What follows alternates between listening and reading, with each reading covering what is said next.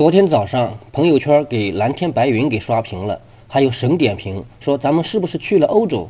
本应常见的蓝天白云成了难得一见的稀罕事物，一个个都忍不住拍照分享。由此可见，咱们对生活品质的要求是多么的低。同样，也就在昨天，网上一个帖子引起了我们的讨论。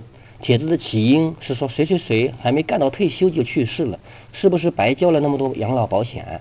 然后就出现一个神回复，说这是国家下的一盘大棋，就是让你在退休的那几年死掉。